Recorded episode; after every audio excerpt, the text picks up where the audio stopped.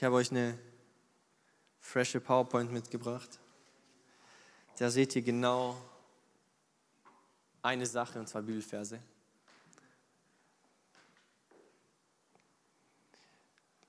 Genau. Ähm, ich heiße euch alle ganz herzlich willkommen. Jugendabend schon wieder. Marius ist leider immer noch nicht da. Wir dürfen ihn immer noch in unseren Gebeten mittragen und durchtragen. Und eigentlich glaube ich, dass es gar nicht so viel zum Ankündigen gibt. Und deswegen bete ich einfach. Und die PowerPoint heißt mit Hoffnung auf dem Wasser. Dass ihr sie findet, ja, genau. Ähm, und ich möchte einfach nur kurz für den Abend beten und dann ähm, ja, gehen wir durch die Verse, die ich heute vorbereitet habe. Jesus, ich danke dir, dass wir heute Abend hier sein dürfen. Ich danke dir, dass durch den Lobpreis, durch die Ermutigung, durch die Einleitung, durch alles, was gesagt wurde, Herr, dass du uns heute Abend ganz klar sagen willst, Herr, dass wir unsere Zuflucht, unsere Zuflucht in dir finden. Dass wir Hoffnung in dir finden. Und ich bete, Herr, dass du unsere Herzen heute Abend öffnest, dass wir dir zuhören, darauf achten, was du zu sagen hast, Herr die Bereiche erkennen in unserem Leben, wo du uns verändern willst, wo du uns neues Leben schenken willst und eine neue Hoffnung, eine lebendige Hoffnung, eine Hoffnung, mit der wir über dem Wasser gehen können. Ich danke dir, Jesus, dass du mich gebrauchst in meiner Schwachheit, Herr, und offene Herzen schenkst, Herr, damit wir dir immer ähnlicher werden, dass unser Glaube gestärkt wird, dass du verherrlicht wirst und dass wir hinausgehen und diese Hoffnung nicht für uns behalten, sondern sie mit den Menschen teilen, Herr, weil du gekommen bist, um alle zu retten. In deinem Namen bete ich und ich danke dir dafür ganz besonders von ganzem Herzen. Amen.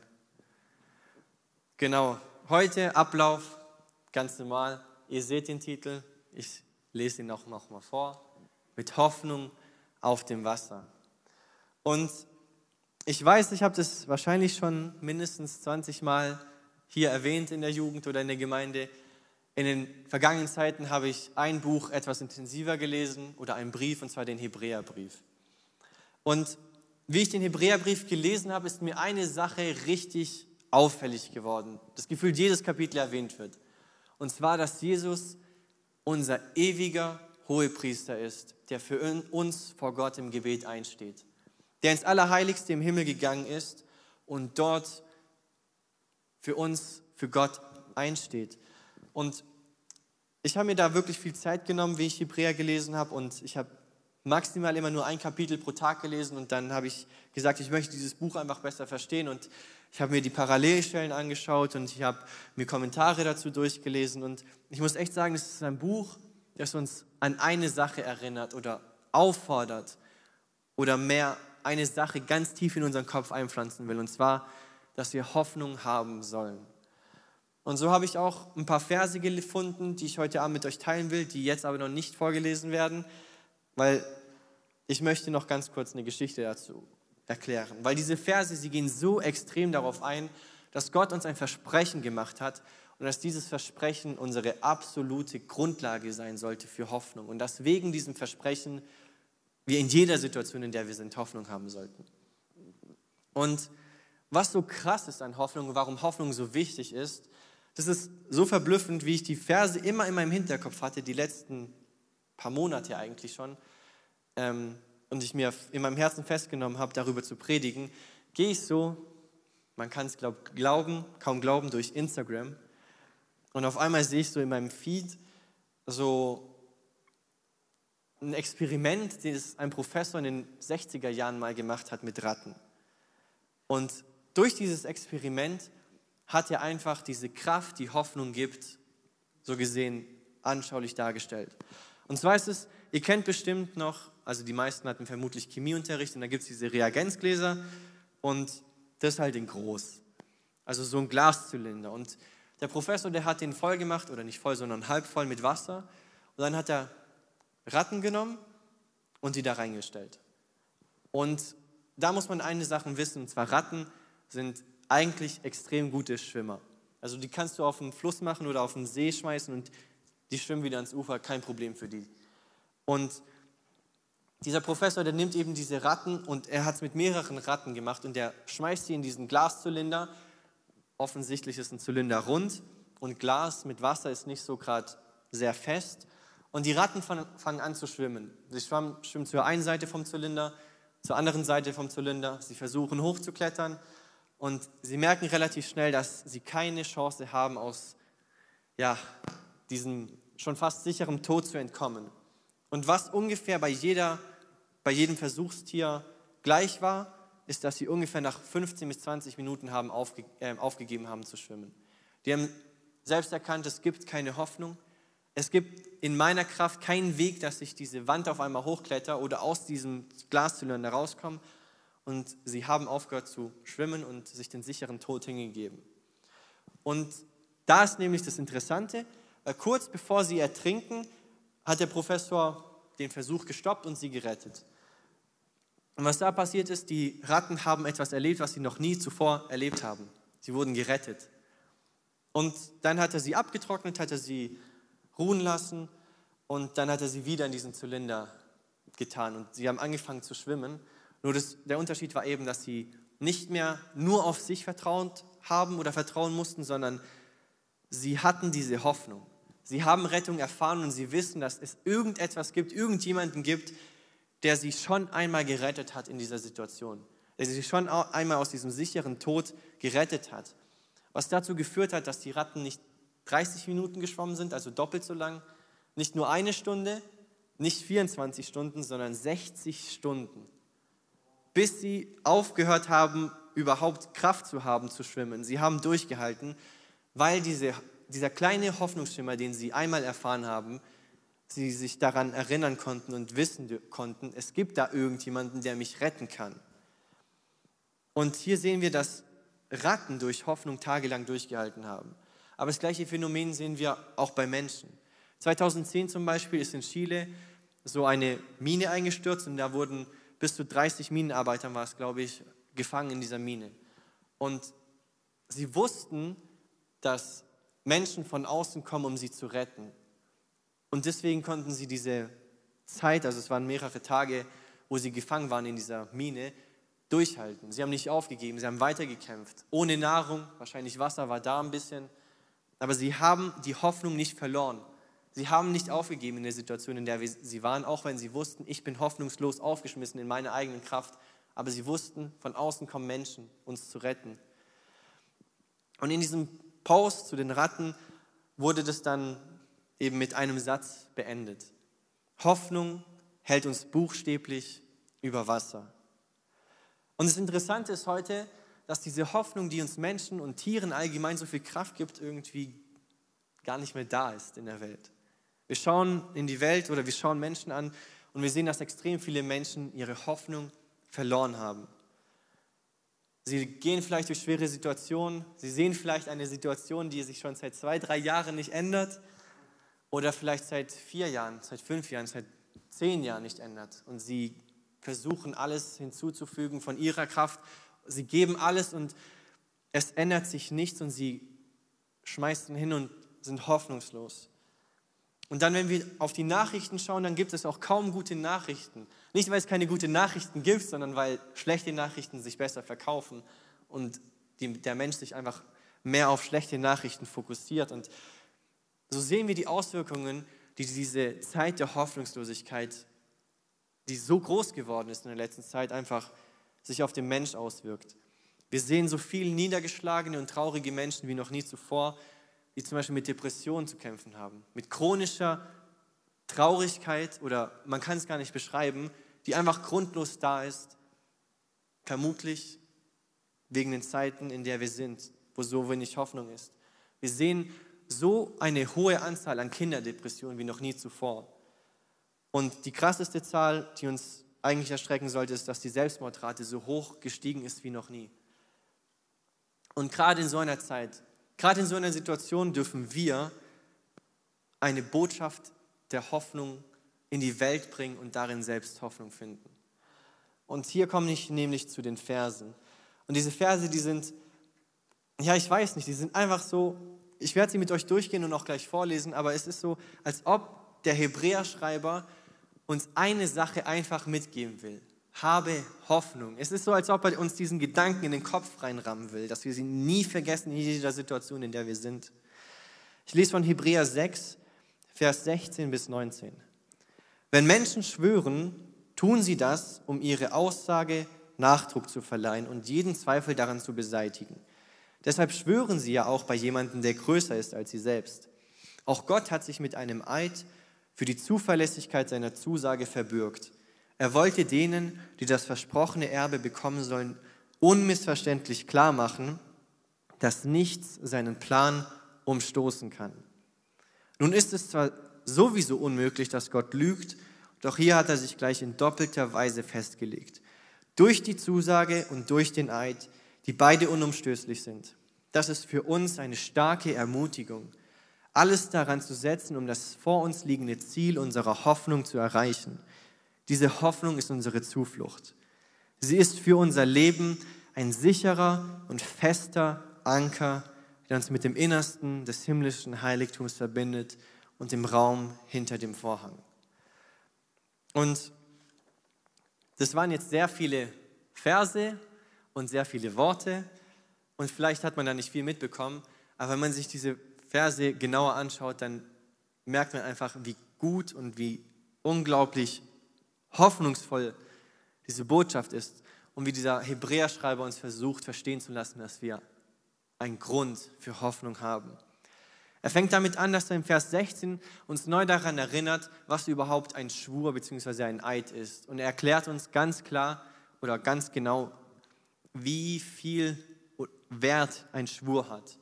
Heutzutage ist es halt vielleicht nicht mehr so viel wert, weil wir das immer so ganz leicht, vielleicht nicht selber sagen, aber hören. Diesen Ausdruck zum Beispiel, ich schwöre auf meine Mutter, Alter. So Sachen zum Beispiel. Deswegen ist es halt heutzutage in unserer Kultur, dass so dieses Ich schwöre nicht viel Ausdruck hat.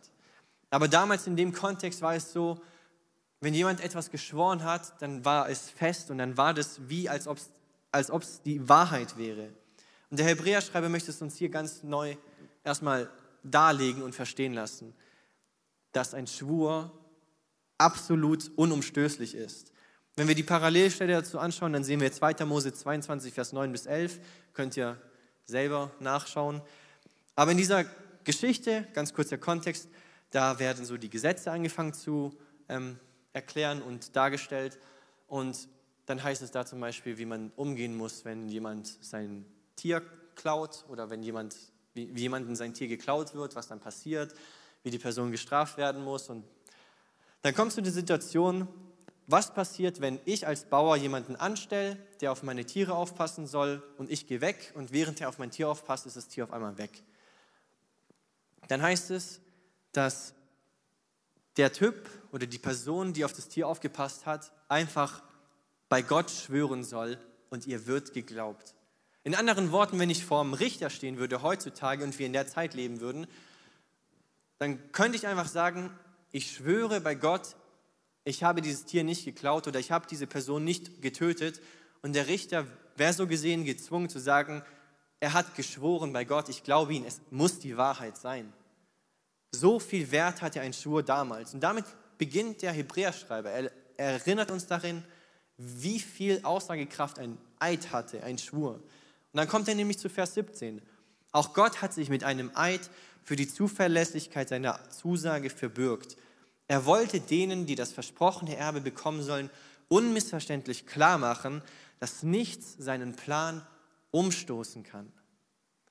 Dann erinnert er uns oder er zeigt uns, hey, ihr wisst jetzt, wie unglaublich aussagekräftig ein Eid ist und er zeigt uns, Gott hat selbst einen Eid geleistet.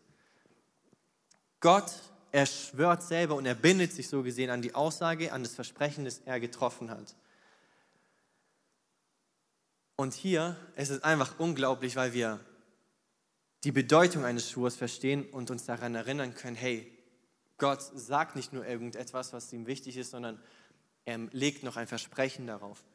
Er bindet sich an einen Eid zu der Aussage, die er getan hat, um denen, die das Erbe bekommen sollen, klarzumachen, dass was er vorhat und diesen Plan, den er gegriffen hat, dass er unumstößlich ist. Aber dann wirft sich eben die Frage auf in dem Vers, wer ist denn eigentlich überhaupt ein Erbe?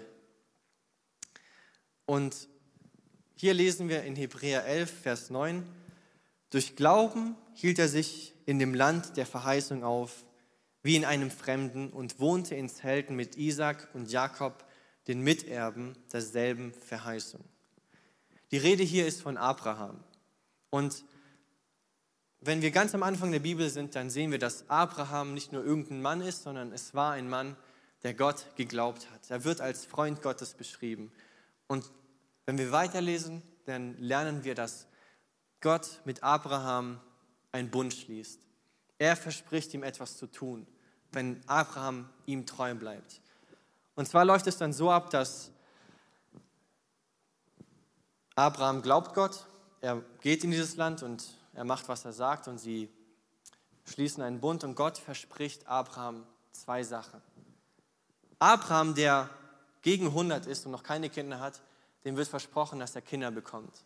Und nicht nur ein Kind, sondern dass aus ihm ein ganzes Volk kommen wird, dass so viele Menschen sein wird, dass man es nicht mal zählen kann, wie die Sandkörner am Meer. Und zum anderen verspricht er ihm, dass dieses Volk zum Segen der ganzen Menschheit dienen wird. Man kann es ein bisschen spezifischer ausdrücken, man kann sagen, dass ein Nachkomme Abrahams zum Segen der ganzen Menschheit dienen wird. Und dann kann man sagen, okay, jetzt haben wir hier diesen Eid, den Gott geleistet hat, für wen? Für die, Ab für die Nachkommen Abrahams. Was hat das mit mir zu tun? Und das ist nämlich sehr interessant. In Galater 3, Vers 29 lernen wir dann eben, wenn ihr aber zu Christus gehört, seid ihr auch Nachkommen Abrahams und seid damit entsprechend der Zusage, die Gott ihm gegeben hat, Abrahams rechtmäßige Erben. In anderen Worten, diesen Eid, dieses Versprechen, das Gott damals mit Abraham geschlossen hat, Gott ist treu und er hält sich an die Miterben Abrahams, an die Nachkommen Abrahams und er hält diese Verheißung noch. Das heißt, Gott hält immer noch diese Verheißung mit dir. Er möchte dich neu daran erinnern und dir Hoffnung geben und dich ganz klar neu daran erinnern, dass er dich nicht verlassen wird, dass dieses Versprechen, das er Abraham gegeben hat, dass er dem treu bleiben wird, auch in deinem Leben. Gott will uns klar machen, dass nichts seinen Entschluss ändern kann. Sein Plan wird umgesetzt. Und dann ist aber die Frage, was ist überhaupt dieser Plan? Klar, Gott hat Abraham versprochen, dass er ihn zu einem großen Volk machen wird und dass er zum Segen der ganzen Welt wird. Aber was heißt es denn konkret? Und da können wir dann die Bibel ein bisschen weiterlesen und dann kommen wir zu den Evangelien und wir kommen zu Johannes 3, Vers 16 bis 17. Und hier bekommen wir ungefähr ein Verständnis davon, was überhaupt dieser Plan ist, den Gott in, seinem, in seiner Souveränität ergriffen hat und festgelegt hat und an den er sich unumstößlich, wie es hier heißt, hält. Johannes 3, Vers 16 bis 17.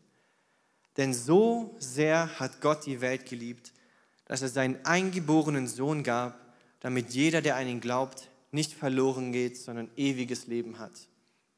Denn Gott hat seinen Sohn nicht in die Welt gesandt, damit er die Welt richte, sondern damit er, die Welt durch ihn gerettet wird. Das heißt, Gottes Plan ist grundsätzlich nicht, dass Jesus hierher kommt und das perfekte Leben lebt, einfach damit wir den Rest unserer Lebtage uns anhören müssen. Guck mal, wie schlecht du warst. Jesus ist so viel besser. Warum bist du nicht wie Jesus? Damit wir vor Gericht kommen und angeklagt werden, sondern Gott ist gekommen, um uns zu retten. Und das ist der Plan, der unumstößlich ist, an den er uns jeden Tag erinnert. Das ist diese Hoffnung, die wir haben können, die wir ergreifen dürfen, an die uns dieser Hebräerschreiber erinnert. Dass Gottes Plan, der nicht veränderbar ist, ist, dich zu retten. Und dann, wenn wir die Bibel weiterlesen, dann lesen wir noch einen etwas wichtigen Part von diesem Plan Gottes. Und der lässt sich in einer ganz kurzen Aussage zusammenfassen. Ich mache alles neu. Gottes Plan ist es denen, die in ihrer Hoffnungslosigkeit ertrinken, neue Hoffnung zu bringen, Rettung zu ermöglichen und alles neu zu machen. Ohne Fehler, ohne Nöte, ohne Leid, ohne Traurigkeit. Dann kommen wir zu Vers 18. Und hier heißt es, nun ist es zwar sowieso unmöglich, dass Gott lügt, doch hier hat er sich gleich in doppelter Weise festgelegt, durch die Zusage und durch den Eid, die beide unumstößlich sind, dass für uns eine starke Ermutigung, alles daran zu setzen, um das vor uns liegende Ziel unserer Hoffnung zu erreichen. Diese Hoffnung ist unsere Zuflucht. Und hier ist es einfach so deutlich, oder ich weiß nicht, wie ich es beschreiben soll. Zum dritten Mal wird hier erwähnt, dass es ein doppelter Zuspruch ist. Ein Eid und ein Versprechen Gottes. Das heißt für mich, dass es ist dem Autor von diesem Brief so wichtig, dass jeder, der das liest, versteht, was Gott versprochen hat, ist Gesetz. Was er dir zugesagt hat, wird nicht verändert sein. Egal in welcher Situation du bist, egal welche Nöte du durchgehst, egal wie hoffnungslos deine Situation aussieht, dieser Plan, den Gott ergriffen hat, dich zu retten und alles neu zu machen, er wird nicht verändert sein. In 4. Mose 23, Vers 19 lesen wir, Gott ist nicht ein Mensch, dass er lüge, noch ein Menschenkind, das ihn etwas gereuen würde. Was er gesagt hat, sollte er es nicht tun. Was er geredet hat, sollte er es nicht ausführen. Und diese Worte, wir sehen im Schöpfungsbericht zum Beispiel, dass Gott sagt, es werde Licht und es wird Licht. Gott spricht zu Lazarus, komm heraus. Und Lazarus, der schon vier Tage tot war und in seinem Grab lag, steht auf einmal auf und er kommt heraus. Das heißt, was Gott redet, ist Gesetz. Wenn Gott sagt, hey, ich werde dich retten, ich werde meinen Sohn senden, damit er die Sünden der Welt auf sich nimmt und dich rettet, dann ist es Gesetz. Es gibt nichts in der Welt, was das verändern könnte. Wenn Gott den Zuspruch gibt, dann ist es fest, aber Gott hört da nicht auf, sondern er gibt noch einen Ei drauf. Er verspricht es Abraham, dass er ihn zum Segen der Welt nutzen wird. Es ist sogar so krass, dass Paulus Titus im Titusbrief damit grüßt und ihn neu an diese Hoffnung erinnert. In Vers 2 lesen wir, aufgrund der Hoffnung des ewigen Lebens, dass Gott, der nicht lügen kann, vor ewigen Zeiten verheißen hat. Paulus sagt dir, hey, das ist eine Hoffnung, mit der ich dich grüßen will, dich neu daran erinnern will. Gott hat es gesagt, er hat es versprochen, deswegen gibt es nichts daran zu rütteln. Wer glaubt, der wird ewig leben. Nichts, kein schlechter Gedanke, kein negativer Gedanke, keine Fehler, die wir machen, kann Gottes Plan umwerfen. Der Plan Gottes ist also doppelt unumstößlich. Und der Hebräerschreiber möchte uns das so klar machen und in unser Kopf reindrücken, dass wir das verstehen. Dass egal in welcher Situation wir sind, dass sich nichts daran ändert. Gottes Versprechen ist eine Ermutigung, durchzuhalten. Denn es heißt, das ist für uns eine starke Ermutigung, alles daran zu setzen, um das vor uns liegende Ziel unserer Hoffnung zu erreichen. Weil wir jetzt hoffentlich nach 25 Minuten endlich verstanden haben, dass nichts auf dieser Welt Gottes Plan verändern kann, lernen wir daraus, dass es eigentlich eine Ermutigung für uns ist. Egal in welcher Situation wir sind, wir dürfen uns selber daran erinnern, Gott hat mir versprochen, dass er mich rettet. Wenn ich Tod und Verlust in meiner Familie erlebe, dann darf ich mich daran erinnern, dass Gott mich rettet und alles neu machen wird. Wenn ich Krankheit und Leiden in meinem Leben erfahre, dann darf ich mich neu daran erinnern, dass Gott mich rettet und es mir verheißen hat. Und deswegen halte ich durch, weil es mir eine starke Ermutigung ist. Wenn Verfolgung über uns kommt, dann halte ich durch. Wenn uns eine weltweite Pandemie trifft, dann halte ich durch und ich erinnere mich daran, dass Gott mir versprochen hat, dass er mich rettet. Wenn Krieg und Terror uns heimsuchen, dann erinnere ich mich daran, dass Gott mir versprochen hat, er wird bei mir sein, er wird mich retten. Er wird alles neu machen. Wenn Hungersnöte uns treffen, halte ich durch, weil Gott mir versprochen hat, dass er mich retten wird.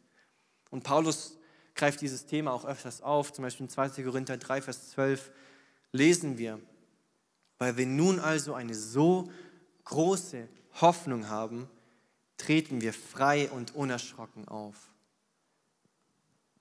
In egal welchen Situationen wir sind, wir gehen weiter, weil wir wissen, was passieren wird. Jesus wird alles neu machen.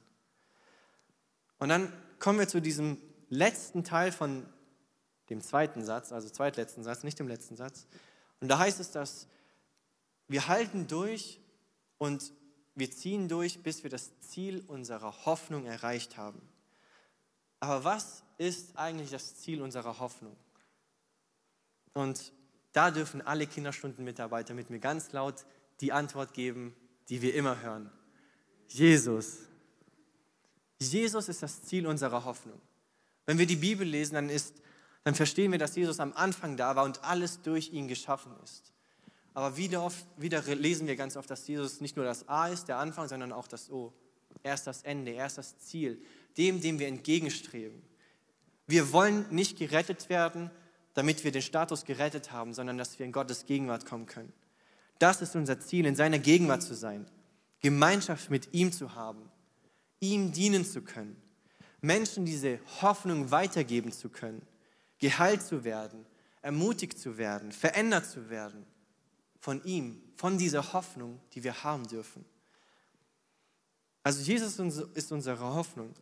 Und dann heißt es in diesem letzten Satz, diese Hoffnung ist unsere Zuflucht. Und hier dürfen wir ganz kurz Mathe siebte Klasse wieder besuchen. Wir haben gelernt, dass das Ziel unserer Hoffnung Jesus ist. Wiederum wissen wir, dass unsere Zuflucht Jesus ist. Wir lesen es ganz oft, kommt zu mir, die ihr mühselig und beladen seid. Wir lesen auch in dem Psalm davon, dass David Zuflucht in Gott findet, dass die Gegenwart Gottes sein Zufluchtsort ist, dass er Frieden und Ruhe unter den Schatten seiner Flügel findet. Also ist unsere Zuflucht Jesus. Dann heißt es hier aber im letzten Satz, diese Hoffnung ist unsere Zuflucht. Also ist Hoffnung gleich Zuflucht. Aber Zuflucht ist gleich Jesus und deswegen ist unsere Hoffnung gleich Jesus. Das heißt also, Jesus ist unsere Hoffnung. Von Anfang an ist er das, was uns durchhalten lässt. Aber auch auf dem Weg, den wir gehen, ist Jesus auch unsere Zuflucht. Und schlussendlich ist er aber auch das Ziel unserer Hoffnung. Also ist Jesus alles für uns. Hoffnung, Zuflucht und das Ziel. Und mit dieser Hoffnung halten wir uns nicht mehr über Wasser, sondern wir laufen mit unserer Hoffnung über das Wasser, weil Jesus diese Hoffnung ist. Und so kommen wir zu Vers 19. Sie ist für unser Leben ein sicherer und fester Anker, der uns mit dem Innersten des himmlischen Heiligtums verbindet, dem Raum hinter dem Vorhang. Und hier dieses Sie ganz am Anfang, das heißt die Hoffnung. Also unsere Hoffnung ist für unser Leben ein fester Anker. Und wir haben gelernt, dass unsere Hoffnung Jesus ist. Oder Jesus ist unsere Hoffnung. Deswegen können wir diesen Vers ein bisschen frisieren. Jesus ist für unser Leben ein sicherer und fester Anker, der uns mit dem Innersten des himmlischen Heiligtums verbindet, dem Raum hinter dem Vorhang. Jesus ist also unser Anker, der uns mit dem Innersten des Heiligtums verbindet. Und diese Verse, als ich mich damit beschäftigt habe, ich weiß nicht, weil sie so eine Bildlichkeit mit sich bringen. Und hier müssen wir, damit wir die Verse richtig verstehen können, in 3. Mose 16, Vers 14 bis 16 gehen. Weil dieses Prinzip von dem Heiligtum Gottes und wie viele Menschen dorthin gehen können, das ist ganz speziell damals im Alten Testament gewesen. Und zwar nämlich so, dass man genau einmal im Jahr dorthin gehen durfte. Man durfte einmal im Jahr in Gottes Gegenwart gehen. Und dann war es auch nicht so, dass jeder dorthin gehen durfte, sondern nur der hohe Priester durfte einmal im Jahr hinter den Vorhang gehen. Und dann ist es auch so, dass er nicht einfach reingehen durfte, sondern er musste erstmal ein paar Opfer bringen, damit er gereinigt ist. Dann musste er Opfer für Israel darbringen, damit die Sünden Israels vergeben sind. Dann gab es noch zig unendliche Reinigungsrituale.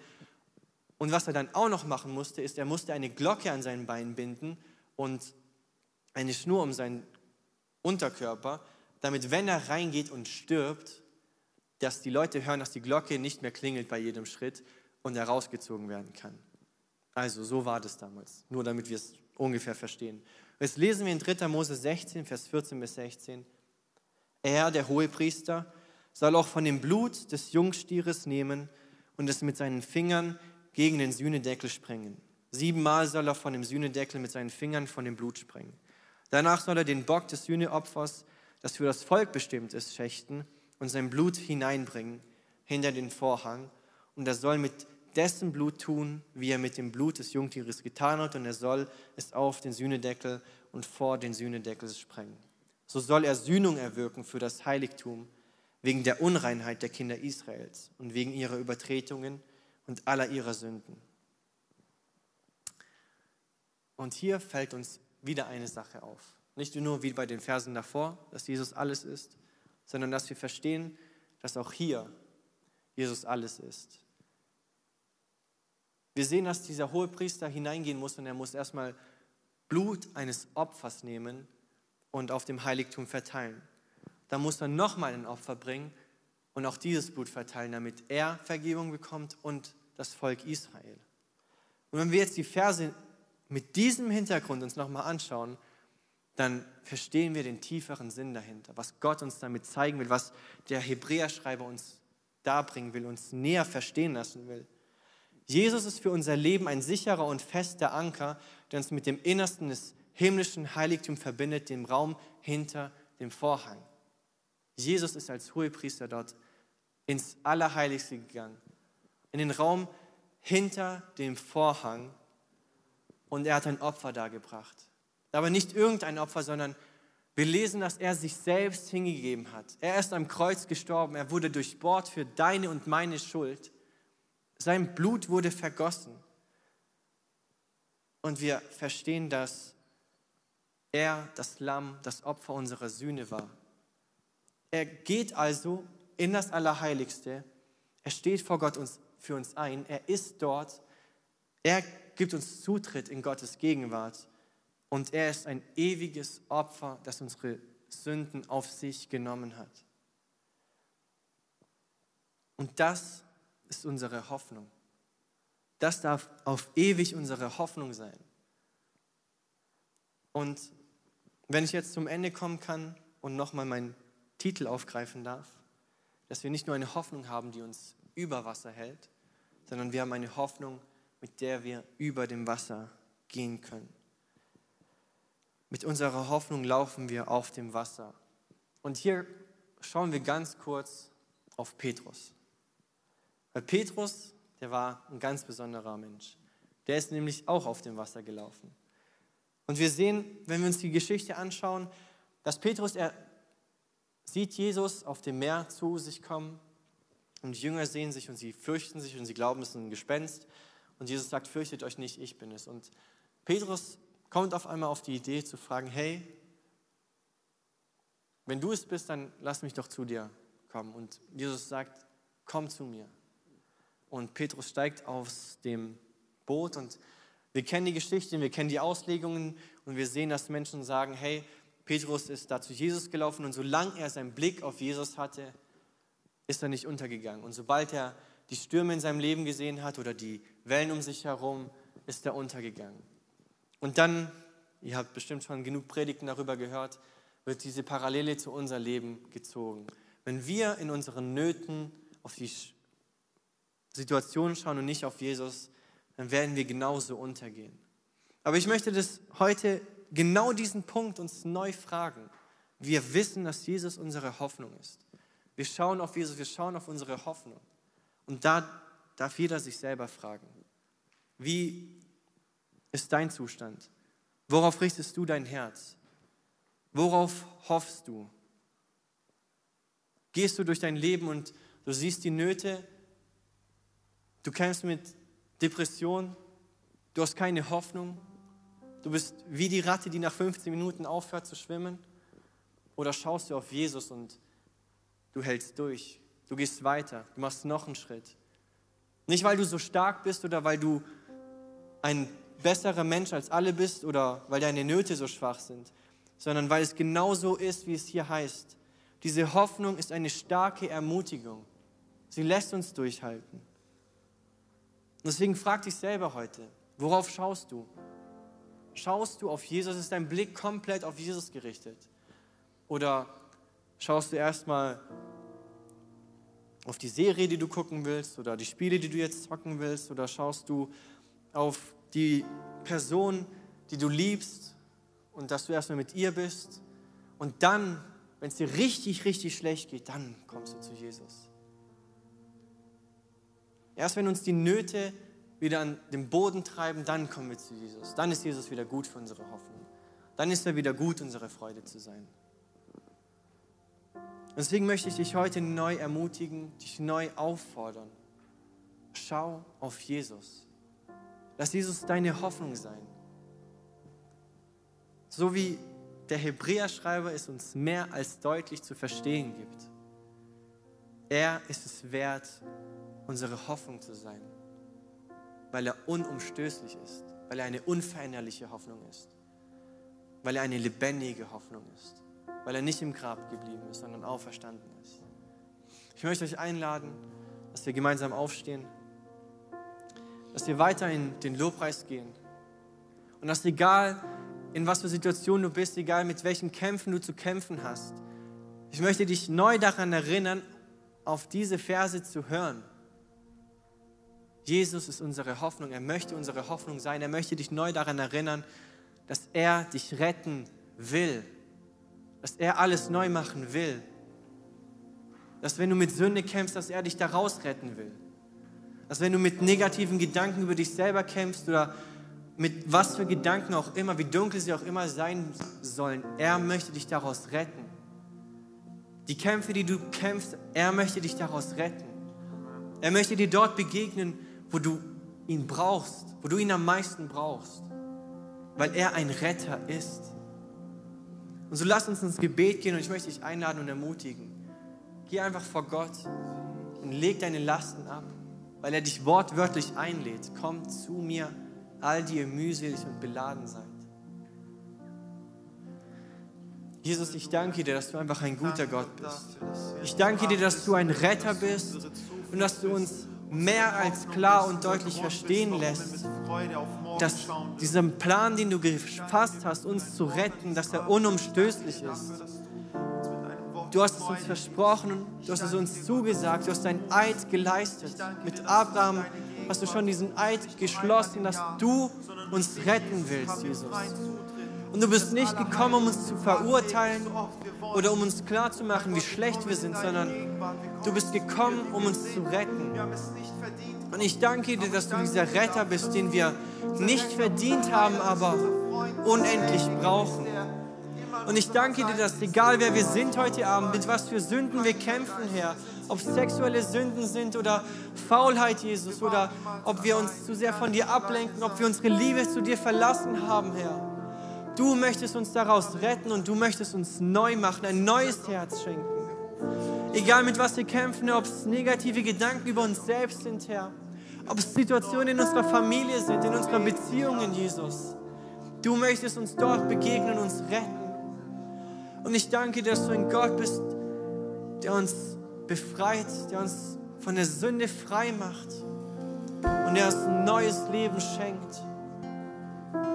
Du bist ein guter Gott und ich danke dir, dass wir dich erleben dürfen heute Abend als Retter, als jemand, der uns neu macht, der uns verändert, der uns ermutigt, der alles daran gibt, damit wir verstehen, dass wir Rettung in dir haben.